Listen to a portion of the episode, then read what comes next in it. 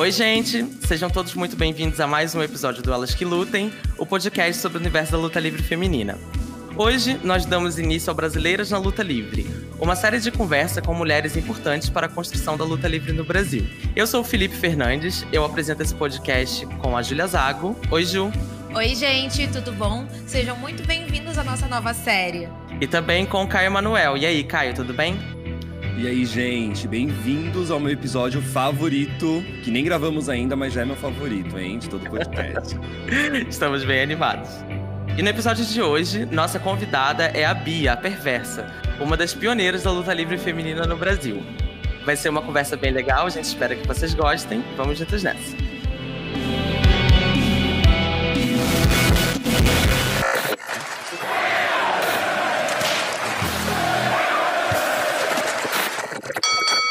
Bom, pessoal, hoje nós estamos iniciando aqui esse projeto mais do que especial, né, Caio, Ju? Sim, uma nova série, mais um, uma nova aba do nosso podcast, assim, sempre oferecendo conteúdo diferente para vocês. E é uma honra poder falar desse segmento que é a luta livre nacional, né, que vem crescendo cada vez mais.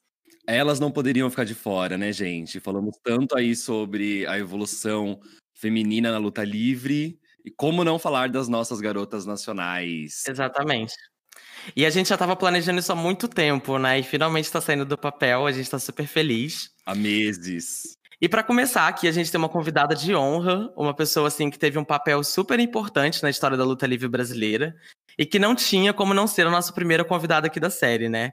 Ela que começou na luta livre no início dos anos 2000, lutou pelas Gigantes do Ringue, BWF, foi campeã, já lutou fora do país, apareceu em diversos programas de TV, enfim, e a lista continua aí é, bem longa. A gente está aqui com a maravilhosa e icônica Bia Perversa. Bia, muito bem-vinda, muito obrigado por ter aceitado o nosso convite. Dá um oi para a galera que está ouvindo a gente. E te agradeço de ser lembrada, né, de estar fazendo parte desse, desse grupo de mulheres, né, que eu acho, nossa, maravilhoso que vocês estão fazendo há anos já, de valorizar cada vez mais a mulher no ringue, não só no ringue, né, mas é, como um todo, mas é o que vocês têm feito de é, elevar, né, e valorizar é, as mulheres a seguir, né, essa geração que foi a minha, que está tendo outras e outras, que teve umas antes de mim também. Eu agradeço muito o trabalho que vocês estão fazendo. Bia, é uma honra muito grande te receber por aqui. Porque eu lembro que a primeira vez que eu tive contato, tipo, com a Bia perversa, assim, eu lembro que foi na época do Orkut. Assim, 2006, Nossa. foi 2006, 2007, que tinha uma comunidade focada no wrestling em geral, assim, mais focado na WWE, no caso. E eu lembro que o Bob Jr. e o pessoal da, da BWF sempre, uh, sempre postava algumas coisas relacionadas à, à, luta livre e tal. E eu lembro que, que eu assisti uma luta tua contra o Black Star. E foi, tipo, eu fiquei, tipo, nossa, eu, eu fiquei, tipo, muito maravilhada pela tua maquiagem, assim, foi, tipo, muito. Eu lembro que foi uma coisa que não saiu da minha cabeça. Eu lembro que eu fiquei pensando, nossa, só tem uma mulher, assim, como assim, é. gente? É. E, eu, e aí, tipo assim, é uma honra poder depois, assim, 15 anos depois, poder estar tá aqui conversando contigo, sabe? Bastante tempo. Prazer, prazer meu estar aqui. Nossa, essa luta foi uma das primeiras que eu fiz é, individual, né? Que eu sempre era a, a, aquela que atrapalhava a luta, né? A segunda. E aí entrava de dupla, não sei o quê. Aí acho que foi uma das primeiras que eu fiz com o Black Star. Maravilhoso, me deu toda a base que eu precisava, assim, a confiança de ringue, né? Foi assim, quando eu vejo essa luta, minha filha adora ver.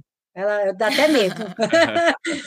ela gosta de ver as lutas. Ela, eu vejo assim, eu tô assim, eu tô brava mesmo no ringue, né? E, assim, eu fico olhando assim, nossa, é, era uma outra fase da Bia, né? Depois é, foi transformando, né?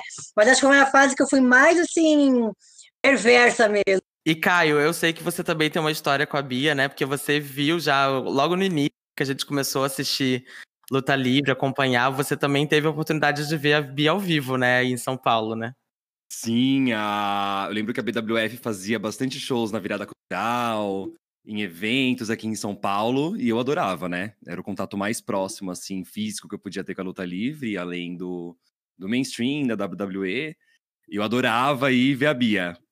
Amava, amava, porque para mim, um grande fã da luta livre feminina, era maravilhoso ver ali a representatividade, né, Bia? Ai, era tão bom. Eu lutei com a caveira. Foi, foi com a caveira que você viu, não foi? E Foi a última? Diversas. Tem com o Mano. O Mano com o John. Mano John também. É. É. 2010, 2011. Foram vários anos aí É. que eu pude. Ah, você foi, você foi em mais de um? E isso, mais de um. Eu ia. eu Ah, ia em achei que era só o último. Não, gostava, gostava muito de acompanhar. E era muito legal, era muito gostoso. Um contato físico legal que vocês tinham aqui no Brasil, né? Nossa, era muito bom. E era um dos shows que a gente fazia que tinha mais participação. Eu falava assim, nossa, é, é um lugar tão amplo, é, tão eclético, será que vai ter público? Eu pensava, né? E tinha muito público da luta livre, era muito mesmo, era uma coisa com um calor humano assim, os que a gente mais gostava de fazer. A maioria das pessoas nem conheciam Luta Livre nem acompanhavam, né, Bia? Mas ficavam Não encantados ali acompanhavam. com aquele, com aquele show, porque é um show muito bem feito. Então É. acompanhavam, sabe? Ficavam maravilhados ali com aquela história de vilão, de mocinho que contava. Eu acho que esse calor realmente era E Isso que era legal. É, eles, eles entravam no papel como se já soubesse como funciona, que tem o vilão, que tem não sei o quê. Eles já chegavam torcendo e assim, era, era muito legal mesmo. Eles participavam também com o personagem de torcer para o bem e para o mal, assim, né? Aquela coisa. muitas saudades. Isso que é legal da, da luta livre, né? Esse espetáculo, isso que acaba maravilhando as pessoas e acaba envolvendo essa história que, que conta no ringue e tal. Eu fui muito tímida.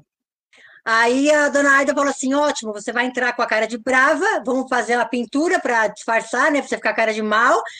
E, e aí você consegue, porque eu sempre fui muito tímida. Eu achei que ia ser difícil eu ficar brava, sério o tempo todo. Pois quando eu entrei no ringue, eu não sei o que aconteceu. Eu entrei no papel de verdade. E o público entrou no papel de um jeito. Eu desci do ringue, eu achei que eles iam me bater. Eu falei, eu vou apanhar.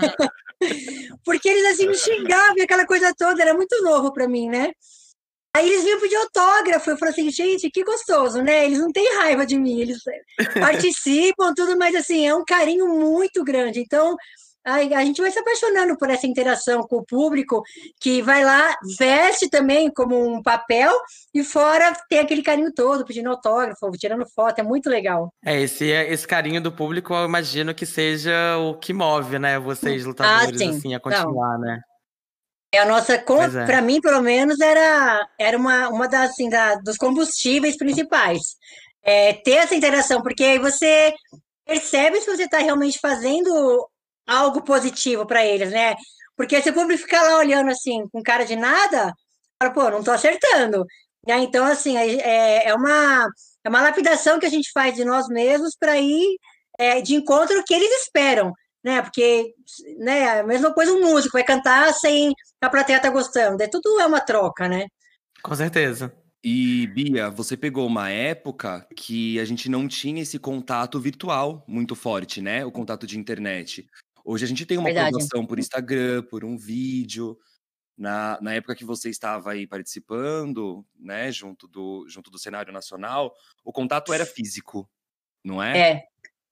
Praticamente físico, não tinha. E carta, cartinha, eu recebia muita cartinha. Ah, olha que legal! Tudo! Eu tenho tudo guardado. Eu, eu ganhei uma vez uma quilométrica enroladinha, gente. É, Ai, que lindo! é, cartas, cartas vinham sempre, era muito legal. A gente respondia todas, era muito gostoso. É, Olha que legal. Muito bom. E Bia, a gente comentou aqui hoje no início do episódio, né, de, de todo o teu papel ali, né, de como você foi muito pioneira, né, na luta livre brasileira, é, falando especificamente de, de luta livre feminina, né? E aí a gente sempre fica com aquela curiosidade, porque muitas meninas elas entram, né, na luta livre e elas têm você como referência hoje em dia, né? Mas é, como que você começou, né? Como que a luta livre chegou na tua vida, assim, tipo, o que que foi, o que que você assistiu, como que foi essa relação, como que você foi parar dentro de um ringue? bem curioso, porque eu não sabia que existia luta livre é, estilo WWE, eu não sabia que existia isso, né? Eu fui bailarina a vida inteira, não tinha nada a ver com. Tinha academia, dava aula, e na academia é, teve jiu-jitsu, e todas as modalidades que eu colocava, eu ia participar de uma aula para conhecer o professor e ver a didática, e eu gostei muito do jiu-jitsu. Aí eu comecei a fazer. Aí eu montei um site de luta, falando sobre luta, comecei a lutar, comecei, começaram a me contratar para lutar, então era mais uma coisa bem jiu-jitsu, nada a ver com. Aí o Castelão me achou num site, entrou em contato comigo, porque tinha meu telefone, tinha o telefone da academia, estava tava tudo lá.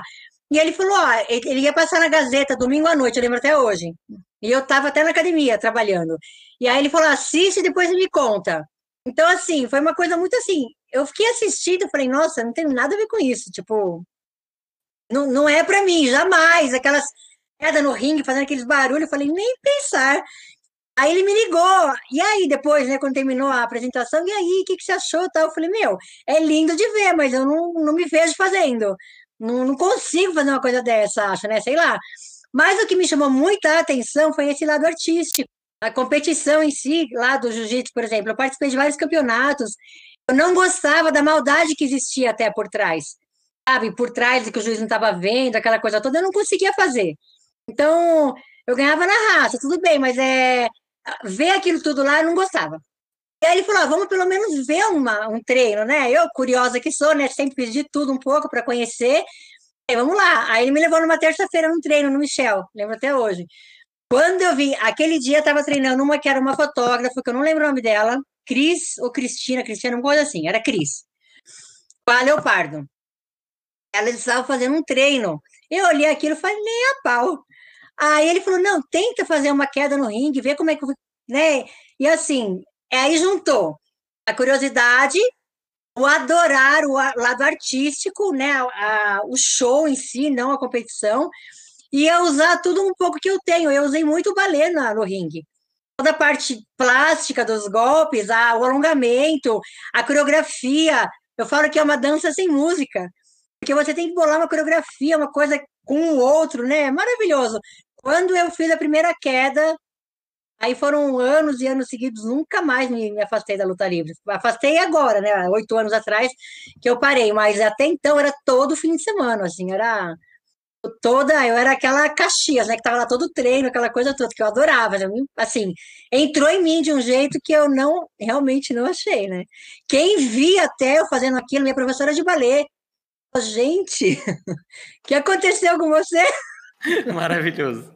E Bia, deixa eu te perguntar. Uh, eu lembro que durante toda a tua carreira, e né, bem naquela época também, no início, uh, tu, tu, teve muitas lutas com, contra homens, né?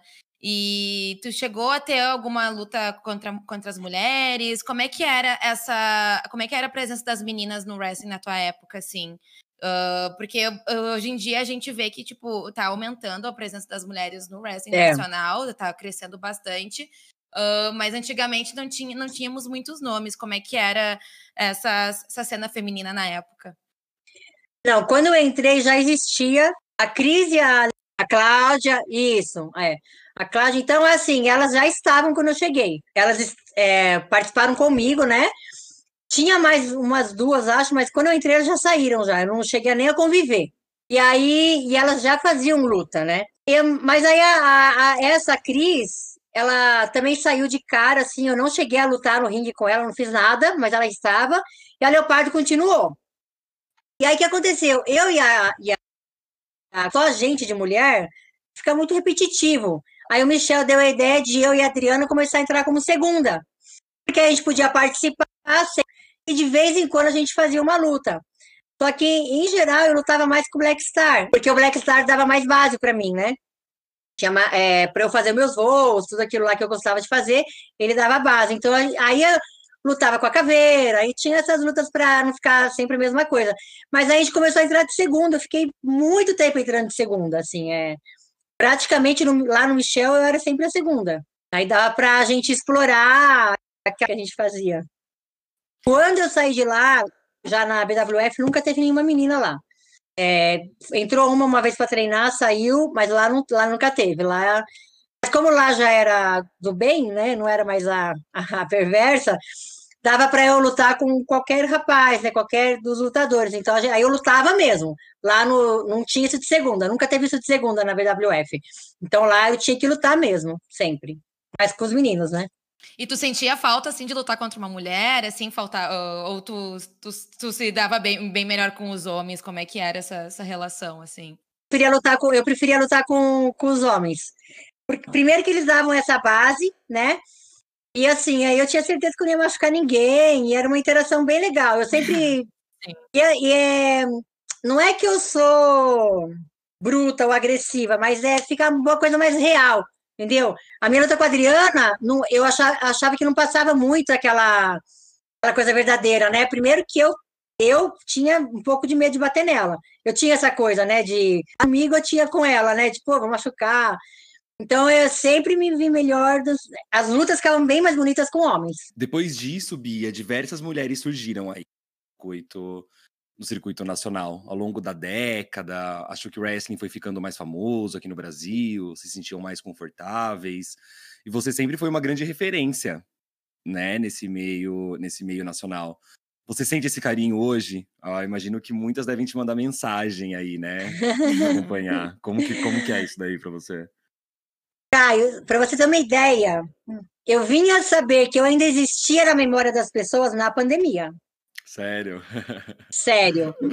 Porque a pandemia, a, eu, acho que me acharam, não sei. O primeiro que fez alguma coisa comigo foi o Rony. Ele me chamou. Ai, tal. o Rony. Nossa, ele, meu, me ajudou muito nisso tudo, porque eu sou um catá, uma catástrofe. Aí começaram a entrar no meu Instagram, meu mesmo, né, da Pichucha, né? Porque de luta eu não tinha mais nada. E aí começou, as meninas começaram a falar comigo, pô, aí falando isso, né, do carinho, que me tinha como uma representação. Eu falei, nossa, eu não, não tinha ideia de que era assim ainda, né? Aí eu comecei a interagir de novo, assim, com, a, com, as, com as meninas né, como que elas estavam lutando, aí eu comecei a participar um pouquinho, aí fizeram algumas entrevistas, eu falei, pô, é muito legal, é assim, emocionada até de saber que de alguma forma eu tive uma influência na luta, né, de não de ser só a referência, mas pô, de ver as meninas é, seguindo adiante. Comigo, assim, comigo iam seguir, iam, iam ter, né, porque a mulher, no âmbito geral, não só na luta, ganhou muito espaço. Então elas começaram a pôr a cara à prova para tudo. E não ia ser diferente na luta livre, né? Então é, é, mas eu fico muito, muito feliz mesmo de ter participado dessa evolução toda. E ó, vocês falam de mim, mas antes de mim é, tinha a Índia. Ela, eu, eu não vi luta dela, mas era outro tipo de luta, era uma luta das antigas. Mas vocês falam assim, né, tal. É, mas antes ainda tinha a amazonense, índia, assim, né, uma coisa assim. Ela era uma das é, primeiras lutadoras também, se for ver, antes de mim até, que começou também uma história da luta livre, né? É uma coisa que é, que é doido, né? Porque às vezes a gente perde mesmo os registros das pessoas, né? Igual, por exemplo, você tá falando aí da Índia, eu, a, gente, a gente tem dificuldade de achar, né, esse, esse material e tal, né? Exatamente, restrito. Daí- né? É verdade. É. Então é, é muito legal saber que é, tem algumas meninas e pessoas, fãs de luta livre mesmo que estão preservando aí toda a tua carreira, né? Tipo, indo atrás, fazendo esse contato, porque é uma coisa muito boa mesmo. E eu lembro também que, que na época que a gente conheceu você, assim, lá no, quando a gente começou a acompanhar a luta livre, é, tinha muito essa coisa de você ser uma, uma lutadora que fazia coisas que a gente não via, nem na WWE, assim, de mu- mulheres fazendo, né? Era uma fase da luta livre que era tudo muito limitado, né? E aí você é, era você fazia coisas muito mais arriscadas, golpes mais mais bem mais incríveis, espetaculares, né, de ver. E aí a gente não tinha muito isso, né? A gente que sempre gostou de luta livre feminina, a gente só foi ter contato com isso um pouco depois, assim, pesquisando mais a fundo outros países também e tal. Então sempre foi muito legal. É, mas na minha época, quando eu comecei a lutar, a, a luta livre feminina, principalmente na WWE, era só corpo. É, E, sabe, é elas não faziam nada de verdade, assim. Não dá, eu mesmo não gostava de ver luta de mulher. Porque não tinha um golpe, não tinha nada. Então era mais aquela coisa da, da, da, da outra, outro lado da luta, vai, não é a luta em si, né? Que fazia parte do show. Então eu- sempre ficava vendo mesmo os, os lutadores. Esse que eu falei que eu adoro, que é o Jeff, eu não- é o irmão dele também, né? Jeff Hardy. Eu, eu adorava ele no ringue. Ele é É, adorava. É, ele era, para mim, era, um- era um show. O irmão dele também. Aí tinha o Rei Mistério, claro, do é, baixinho e tal. Eu falei, meu, eu adorava os golpes dele, porque eu lutava tipo com o Xandão, os caras grandes. Então eu tinha que usar golpes que desse certo. Então eu me baseava muito nele, que é o que ele fazia com os caras grandes. E se algum dia algum é, dono de equipe mandasse eu fazer o que aquelas meninas faziam, eu não faria. Uma vez chamaram eu e a Adriana para ir num programa de TV, e aí chegou lá, não tinha ringue, não tinha nada. Eles queriam que a gente lutasse na, no sabão, na lama. Eu falei, meu, não é o que eu faço. Sabe, como é, né? Eu falei, eu me recusei a fazer na hora. Eu falei, não é que eu, entendeu? Mas não é o que eu faço, não vai ficar bem feito, não é, não é a minha modalidade. Ia queimar a nossa, nossa a visão de lutadora de luta livre. Não tá errado fazer, mas não é a minha especialidade. Eu nem ia saber fazer. E aí eles colocaram os tatames lá na hora, a gente conseguiu fazer alguma coisa, enfim, nem foi pro ar, porque não é o que eles queriam, entendeu? Então, é, essa parte acrobática do desafio e da luta é o que me atraía. Então, se mandasse fazer outra coisa, eu já não ia conseguir. É, essa... Mas depois, vou colocar de uns anos para cá, vai uns sete anos, oito anos para cá, a mulherada começou a detonar, assim. É... Eu, quando eu fui fazer a luta lá fora, até que eu lutei com a, com aquele, com aquela. A Mercedes Martinez? É, ela, ela, já, ela já tava voando, já tava fazendo os golpes, assim, falei assim, caramba, né, como mudou a luta livre, né, então a mulherada começou realmente a dar show de luta livre, e aí, meu, elas estão voando hoje em dia, né, mas realmente no começo não tinha.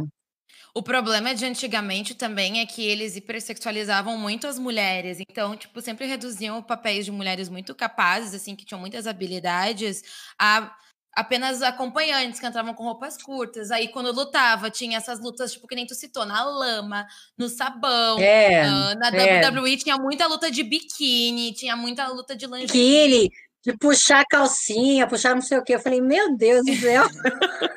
Aí foi muito, foi muito, foi muito pra frente, assim, tipo assim, quando essas empresas, tipo, avançavam um pouco, logo elas voltavam atrás, tipo assim, não, as, as mulheres estão lutando demais, vamos, vamos dar uma reduzida nisso. Aí, eu, tô, eu, me refiro às empresas mais mainstream, assim, tipo a WWE mesmo. Aí foi é. mais assim, mais alguns poucos anos atrás que as meninas começaram a arrasar mesmo e começaram a ter combates uh, do, mesmo, do mesmo nível ou superior aos homens, né? E o cenário independente também começou a, começou a explodir, ganhar mais reconhecimento também nos últimos anos. Então, as meninas elas começaram a criar novas inspirações, começaram a ter novos, tipo, Tipo, olhar as mulheres, assim, tipo assim, aí ah, se essa mulher consegue fazer, eu também consigo. Começaram, assim, a se motivar mais a investir nesse esporte, né? Mas antigamente era, era pesado mesmo. É, com certeza. Não, tanto que quando eu, quando eu fui lá é, participar desse, desse show, aí eu falei para eles assim: ah, eu faço o 450, né? Podia ser o final da, da luta. Eles ficaram na minha cara assim, tipo, ela não sabe o que ela tá falando. Bem assim mesmo, não, você não sabe o que você tá falando. Eu falei: não, eu faço 450.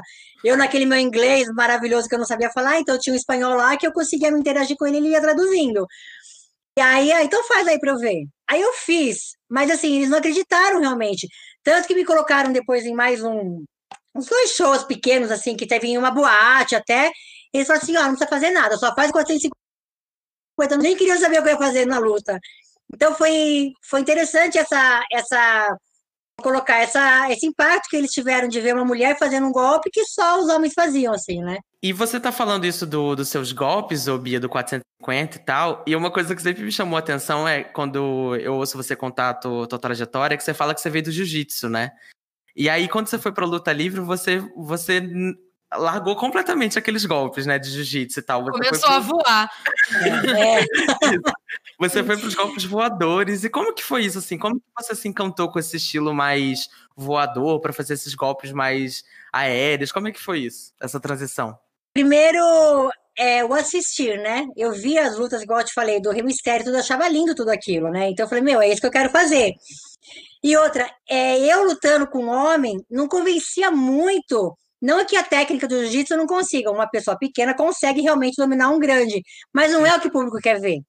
Eles não queriam ver isso de uma mulher, entendeu?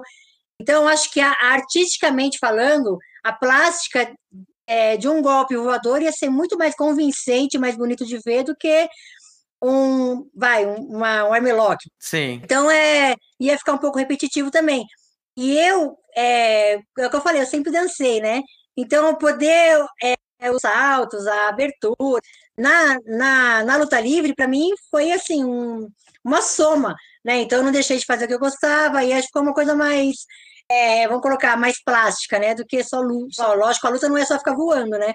Tem que ter todo um pouco, um pouco de tudo. Mas eu acho uma luta quando tem uns golpes aéreos mais bonita. Sim, é, é, eu, eu também acho que todo mundo, quando assistia, o que mais chamava atenção mesmo era você voando pra tudo que é lado, né? Tocante, né? Ainda mais, Aquilo era maravilhoso de ver. Ainda mais quem não conhece, né? Vê aquele voo, fala, meu Deus do céu. É, e quando tinha algum risco, alguma coisa assim arriscada, então, nossa. Mas eles ficam olhando aquilo, eu acho que é isso que eles gostam, daquele friozinho de ver uma queda até sair da corda, uma- um pulo para fora do ringue. É aquela emoção que eles sentem que eu acho que deixa esses golpes mais de ver, vamos colocar, né? Bia, você pegou a, né, você falou aí da sua participação na, no programa de televisão. Eu acho que foi um fenômeno aí da época que você acompanhou junto da BWF, dos Gigantes do Ringue, dessa aparição da luta livre na, na mídia brasileira, né? É, eu acho que impacta aí esse público que você falou que gosta do espetáculo, que não faz ideia do que está assistindo, mas, mas que gosta do espetáculo. E é uma relação até diferente com essas pessoas, né, que acompanham o que acompanham, que acompanham o wrestling, que sabem sobre o wrestling, como que funciona, o que, que tem por trás. Qual que é a diferença de você lidar com esse público, né? Esse público maior e esse público que já conhece o wrestling. Ó, em relação a na, é, na hora da luta não tem diferença, se for ver, porque eles participam igual. Eles, ele, é, quem não é do, do meio entra muito rápido no meio, entra muito rápido no processo. Então não tem a diferença. Tem a diferença mais assim da, dos bastidores de um fã que realmente vai lá, meu, a Bia, meu, Xandão, nossa, Bob Júnior, o Michel Serdan, aquela, aquele brilho no olhar deles de conhecer um ídolo, como vão colocar, do que as pessoas que estão passando por lá, vê um show legal tal, mas não tem ideia de quem está no, no ringue. Não conhecem a gente, não sabe a nossa história, trajetória. Então, a, a diferença mais é esse carinho pós, pós é, ringue, né? É, é muito legal ver, assim, a carinha deles de satisfação de conhecer a gente, assim, acho isso um, um carinho enorme, assim. Agora tinha decepção, viu? Quem me via na TV, me via pessoalmente, era nítida a decepção de olhar para minha cara assim, meu, como você é baixinha. É, realmente. Quando eu vi, quando eu fui pesquisar no caso e vi que tu tinha 1,58 e depois eu assisti uma luta tua, eu pensei, nossa, ela é muito baixinha mesmo. Eu- eu- é muito mais fácil de lutar assim, né? A gente sempre brinca que tem a Sasha Banks da WWE, né? Que ela é baixinha também. E a gente sempre fala que é- deve ser muito fácil trabalhar com ela, pra ela ser mais ágil e tal.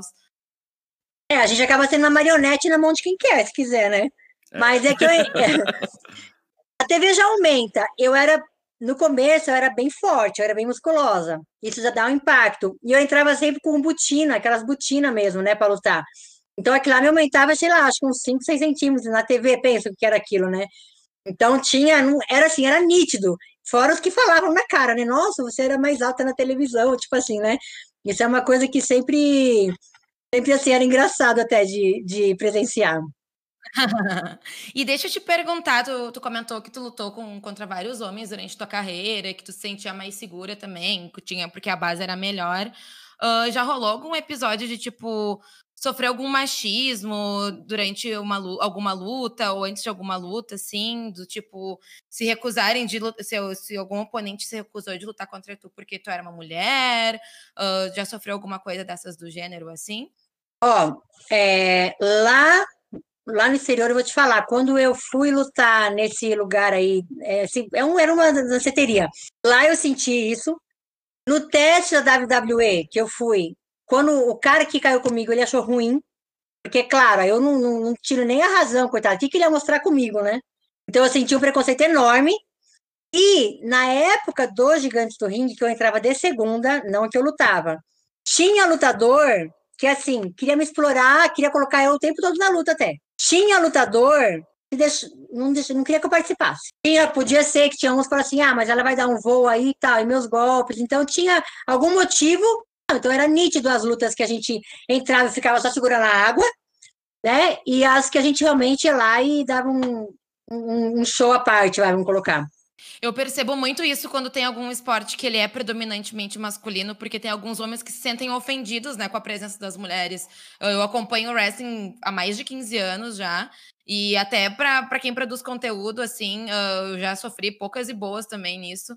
Então, eu super entendo, assim, quando tu fala que, quando tu conta esses episódios, assim, Mas é isso, né? As mulheres estão aí, estamos arrasando e vai ter muita mulher da luta livre. Quem não gostou, por favor, discorde na sua casa, não é mesmo? Não, é que a, a, a luta já é uma coisa que não é muito delicada, vamos colocar. Exato. E a flor, uma coisa delicada, né? Em geral, vamos colocar. Então, a mulher já não tinha espaço em tudo. Ah, a mulher tem espaço na cozinha. E olhe lá, porque os grandes chefes são, são homens, né? Então, é, a mulher já não tinha muito espaço em outras áreas. Aí chega na luta, que é uma coisa, ah, é muito agressivo. Nem em casa você tem o apoio. Você não vai ter apoio em lugar nenhum. Pensa na mídia, né? Então, é, vamos colocar que não seria bonito de se ver. Então, eles não querem uma mulher é, apanhando, numa coisa agressiva. Então, tinha essa coisa toda da, do visual. Nossa, ninguém quer ver uma mulher brigando, né? Nesse, nesse aspecto uhum. da, da uhum. luta livre, né? Então, acho que tudo isso aí influenciou muito em retardar a, a vamos colocar a liga feminina, né, na, na luta livre, né? Porque é todo um contexto que envolve a, a visão da mulher como uma coisa delicada, né? E Bia, você está contando aí sobre essa tua experiência, né, fora do Brasil e tal, e você até citou aí uma coisa que tem muita gente curiosa para ouvir também sobre a tua participação aí no teste da WWE, né? Mas é, para quem está ouvindo a gente não sabe, a Bia já, já teve né, lutas é, fora do Brasil, né? Ela já lutou no Chile, já lutou nos Estados Unidos. E você tem uma luta que foi muito comentada né, aí nas comunidades do Orkut na época que a, a Júlia estava falando. que muita gente sempre achava muito incrível isso, esse, esse teu feito, assim que é de você ter ido para os Estados Unidos e você ter uma luta com a Mercedes Martinez, né? Enfim, é, que é esse grande nome. É, como que foi essa tua ida para o exterior, assim? Como que, como que você teve essa ideia? Se alguém te convidou? Como que foi esse processo aí? Por onde você já passou aí? Não, na verdade ninguém convidou. Eu fui uma intrometida mesmo, né? Na época era fita cassete ainda e depois era o CD, mas nessa época acho que foi vida cassete ainda. Eu mandei para todas as escolas que eu vi nome no na internet. Não sabia qual era, não conhecia ninguém, não sabia quem era Mercedes, não sabia nada. Eu nunca acompanhei lá fora, né, muito, né? Eu, eu queria fazer uma luta lá fora, só isso. Eu queria uma oportunidade de lutar, né? E do nada, o Zandig manda, falando assim: ah, a gente só não pode bancar a sua viagem. É, mas a gente tem uma luta marcada para você, você quer vir? Aí eu já, opa, tipo assim, né? É o que eu queria, né? Nem tá pensando nesse negócio de viagem, como eu nem pensei como é eu ia pagar a viagem, na verdade. Eu não tive apoio aqui. Eu vou falar bem francamente, assim, assim, apoio do donos de equipe, não sei o quê, né, na equipe que eu estava.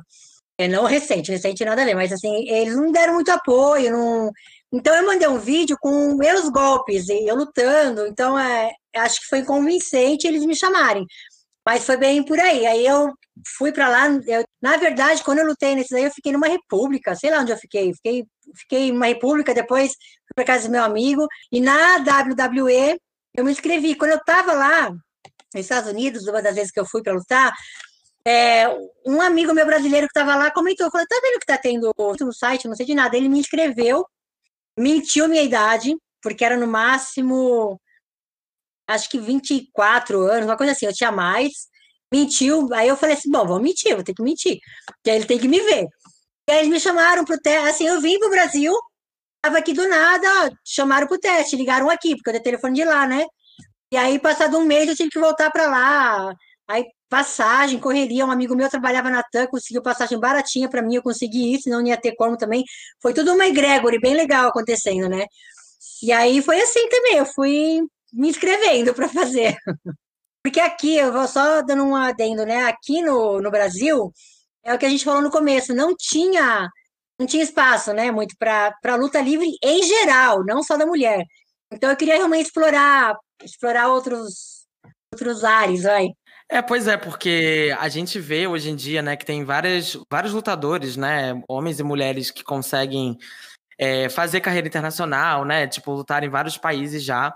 Mas naquela época eu lembro que era uma coisa meio inédita, assim, é... é não só para a luta feminina, né? Para os caras também, né? É. A gente não via isso, né? Lutadores brasileiros não. indo para lutar, né? Então foi muito. É, não, é que foi meio que assim, ah, vou mandar, quem sabe, né? Não acontece alguma coisa, né? De alguém me chama, né?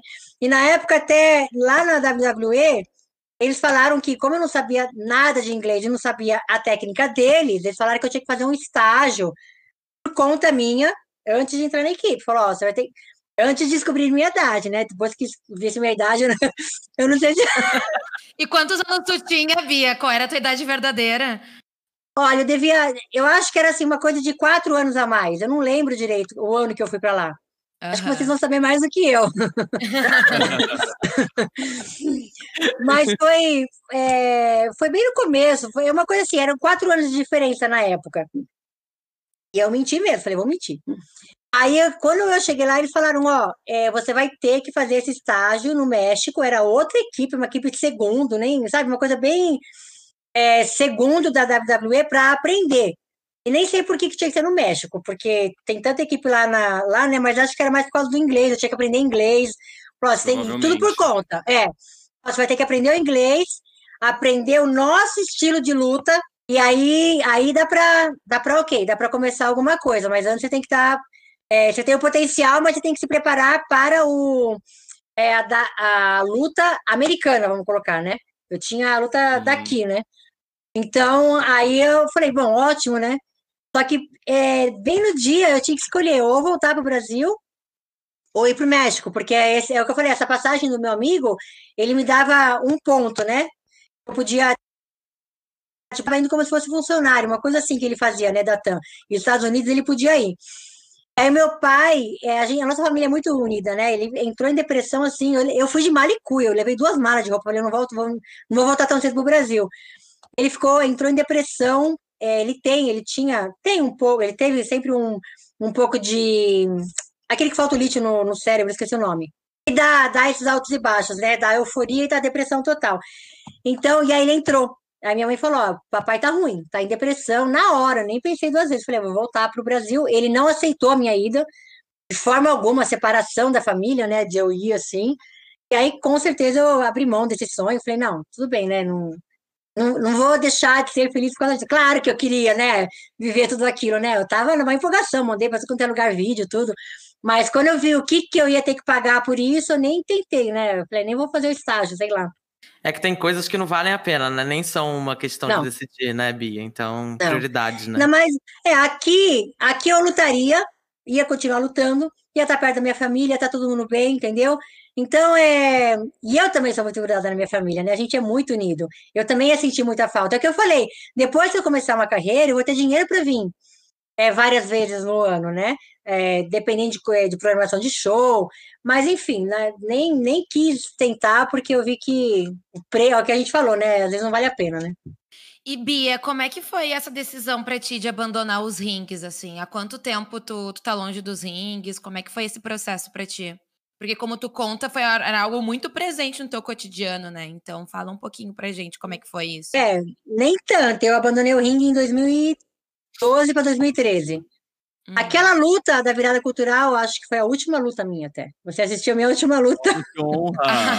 que, é, especi é. especial, hein? Porque foi mais ou menos, foi nessa época mesmo, assim, foram vários acontecimentos, na verdade, né? É, na época, eu casei, é, acho que conheciam da luta também, né? Que a gente fazia a luta junto. Aí juntou isso, juntou a morte do pirata, foi um baque muito forte. Aí eu vi, assim, a precariedade que a gente lutava, né? O não ter, não ter, não tinha nada. Juntou com a, a vida de, de casado, vim para o sítio, viver a família. Depois engravidei, tive minha filha. Então, assim, eu mudei deu uma reviravolta 100%, e eu fui deixando realmente de fazer algumas coisas que eu fazia, né? Agora, de um três anos para cá, que eu voltei. Voltei a dançar, voltei a fazer, voltei a, a, minha vida, vamos colocar, né? Tanto que eu ainda combinei, tinha combinado com o Rony, né? Eu falei, Rony, eu vou aí ver um treino de vocês, né? Para para ver o ringue de novo, mas só para ver, né? Só para estar tá no meio, né? Aí tava na pandemia, tudo nem deu, né? Nós treinamos lá, viu, Bia? É, Nós eu e o Caio, lá, a gente treinando lá. Uhum. Ai, que legal, meu. Eu falei, a gente tava tendo de sábado, aí teve a pandemia. Aí eu tô aqui no sítio direto, agora também morando aqui, aí eu acabei num. Mas quando tiver algum show, a minha filha quer assistir um show, ela que tá doida pra ver um show. Ah, que legal. Aí quando tiver, eu tô esperando, quando tiver algum show, eu vou com certeza. A equipe que for, né? Porque agora tá uma coisa mais unida, né? Pelo que eu tô vendo. Aí eu queria assistir, sim. Ai, que legal que a, que a tua filha se interessa também pelo, pela luta livre. É muito legal quando tu passa um, um amor desses adiante, né? Não, ela, ela, ela gosta de tudo agora, na verdade, né? Por enquanto ela gosta de dançar, Ela gosta. Então, assim, é uma coisa que eu não sei o que, que vai aflorar nela. Né? Eu apresento as cartas para ela, ela vai sentindo. Talvez como eu fiz, eu fui vivenciando, né, as coisas. Tem que vivenciar para ver o que, que é, né? Se fosse depender só de ver, nunca ia ter, por exemplo, feito uma luta livre, né? Sim. Sim. E Bia, a gente tem chance aí de você voltar para os rings? Você falou que voltou a dançar. Ah. A gente tem chance de ver mais uma luta da Bia Perversa? Ou, quem sabe, mais uma, uma parte aí grande da sua carreira? Tem chance de você voltar? Ah, voltar a lutar, não vejo como. Porque é, agora eu tô com um novo negócio aqui, é de fim de semana que eu vou começar a trabalhar, eu tô abrindo um negócio aqui em Socorro, então eu vou praticamente trabalhar de quinta a domingo que, que, o que, que eu até falei na época, né? Para o Rony, até uma equipe lá da, de Mauá, uma equipe que tem lá também. Eu confundo, eu confundo tudo, viu? é muita federação, muita sigla. É, é. Aí falou, pô, faz uma luta. Eu falei, ó, luta eu não vejo como, mas tá para fazer uma participação. O H que eu fazia antigamente, não sei se se chama assim ainda hoje, né? Antigamente era H, vai fazer um H aqui. Então, isso dá para fazer, porque não, não vai é, não, eu, eu não preciso de um treino intenso para poder fazer um H, por exemplo. Agora, para você fazer uma luta, eu sou assim, eu me exijo demais. Eu tenho que estar tá treinando. Eu não vou, de repente, subir no ringue para fazer qualquer coisa, me machucar, machucar a pessoa e queimar o meu filme, vamos colocar, né? Pô, é isso aí que a Bia faz? É, então, é bom você, né, ter, encerrar a carreira com uma, uma visão boa, né, do que aconteceu. É mais, é, é, mais por isso. Se eu tivesse vivenciando, porque lutadores com mais idade que eu tenho tá lutando, tá na ativa e continua fazendo. Porque às vezes ela fala assim: "Ah, mas agora você tá velhinha para subir no ringue", né? Mas fala assim: "Não, se você está treinando e tá na em condicionamento para isso, você consegue, mas senão não tem como, né? Mas assim, que eu tenho vontade de ai, fazer um H, tanto que tem um mandou outro dia de dança e que é é com luta. Tem tesoura no meio. Assim, que eu falei, meu, eu quero fazer isso de qualquer jeito, mas eu tenho que ter um lutador aqui fazer comigo. Eu não tenho, eu tô sozinha aqui no, no meio do mato. É, Bia, a gente, como você falou, né, teve aí uma diferença muito grande de cenário da luta livre. Atualmente nós temos diversas meninas que lutam no Brasil, que, que seguem outro cenário. Mas o que, que a Bia diria para essas meninas, assim? Uma dica para quem quer chegar onde você chegou, carreira internacional, toda essa visibilidade? Ó, hoje em dia eu vejo que está muito mais fácil para uma mulher ter o seu treino, né, na, na academia, então, né? Então eu tenho que focar na visão de hoje, porque antigamente, ó, você não pode realmente assim se deixar levar pelo que falam né? Porque não tinha estímulos. Hoje em dia você já tem um pouco mais de estímulo de equipes que querem mulher lutando e da valorização da mulher em cima do ringue. O que acontece, eu acho muitas vezes, né? As mulheres elas têm um, um, um medo de começar. Aquele medo que eu tive, eu acho que elas ainda têm esse receio ainda. Por isso que tem tão pouca mulher. Elas não experimentam. Então, acho que a, o principal que a mulher tem que fazer é experimentar. E depois de experimentar, não parar na primeira queda. Porque você vai lá, machuca ou faz alguma coisinha errada, meu, isso aí tem tudo. Qualquer modalidade que você for fazer, qualquer coisa de trabalho, artisticamente, qualquer coisa que for fazer, vai ter uma barreira inicial. Então, é experimentar é a primeira coisa e não não cair na primeira barreira. Porque o incentivo que antigamente não tinha, agora já está já tá tendo. O respeito da mulher no ringue já é outro. Então, ela acho que tinha que aproveitar isso e, e, realmente e treinar muito, né? Isso aí é fato, né? Não, é realmente vestir a camisa e não achar que você vai lá e ah, eu já treinei um pouquinho, vou poder fazer um mortal, não sei o que. Não, né? É realmente vestir a camisa e ó, é o principal que eu falo, independente se for na luta ou não. Se você ama aquilo que você está fazendo, você sente realmente no coração a vontade de fazer aquilo, nada vai te segurar. Então, vai ter uma barreira, vai ter uma pessoa que vai olhar torto, vai ter a equipe machista ainda, que ainda tem, ainda, né, parte, isso faz parte ainda da cultura, vai demorar muito ainda para sair o machismo da cultura humana, não na luta, né? Só. Então, a, a principal é, se você tem um amor mesmo e começar, se dar a oportunidade de começar, nada te segura, nada te segura. Maravilha, gente. Estou sem palavras aqui para essa conversa, né, o Caio? Sem palavras, muito bom. Foi muito legal mesmo, que honra. Eu tô amando também. Foi muito bom, Bia. A gente está caminhando aqui para o final da nossa conversa, mas assim, é muito bom ouvir você falando da tua trajetória, né? Do, do, teu ponto de vista também sobre todo esse cenário. É muito legal também ouvir você falando que você ainda quer, que você ainda está disposta a, a, contribuir com, com o cenário, né? Você é uma pessoa que já deu tanto para a cena nacional e você ainda tem essa, essa disposição. É muito legal. Acho que todo mundo que, que é fã, que acompanha, que trabalha com luta livre nacional, fica muito feliz de ouvir isso. Então, é, de novo, queria te agradecer por você ter se disponibilizado aqui para conversar com a gente. É, enfim, uma grande honra. É, e para fechar, queria é, falar para a galera aí onde a gente consegue te achar, enfim, é, nas redes sociais. Contem um pouco dos teus projetos atuais. É, na rede social, lá no Instagram, eu tô como Pichucha Lastiri. Né? Acho que foi como vocês me acharam, né? Então, é, eu tenho essa e a. E, é, é mais esses aí, porque o Facebook eu não entro, né? É, nunca tô lá. E eu tenho agora um projeto que eu tenho, quem quiser conhecer o que eu estou fazendo atualmente, a gente agora está montando uma mini pousada por enquanto, né? Por causa da pandemia não tem né, verba. Então a gente está montando uma mini pousada. Então, quem quiser ver o meu dia a dia de trabalho, tá lá, chama é, Pousada Sons do Silêncio. É, quem quiser dá uma olhadinha. Lá, to, todo dia eu tô lá sim, lá tem a participação minha do que eu estou fazendo, não, né? Então é a minha vida hoje se resume a, a essa reforma essa construção da, daqui, né? Da minha nova vida, vamos colocar aqui na, no socorro. Maravilha. Não, eu queria, eu queria muito agradecer, Bia, por ter topado conversar com a gente. É uma honra poder ter tido essa entrevista contigo e poder conhecer um pouco mais a tua história, teus desafios. E muito, muito, muito obrigada, viu? Foi, foi, foi um aprendizado aqui a, a, a, nossa conversa. E eu tô treinando na Action, então quando eu, daqui uns... Ai, que legal! Daqui uns 900 anos, quando eu ficar boa, eu vou te desafiar, vou te tirar da, da aposentadoria, Bia. eu quero ver essa luta. Incrível, vai ser incrível. Ai, tô brincando, mas muito obrigada, Bia, arrasou. Eu que agradeço.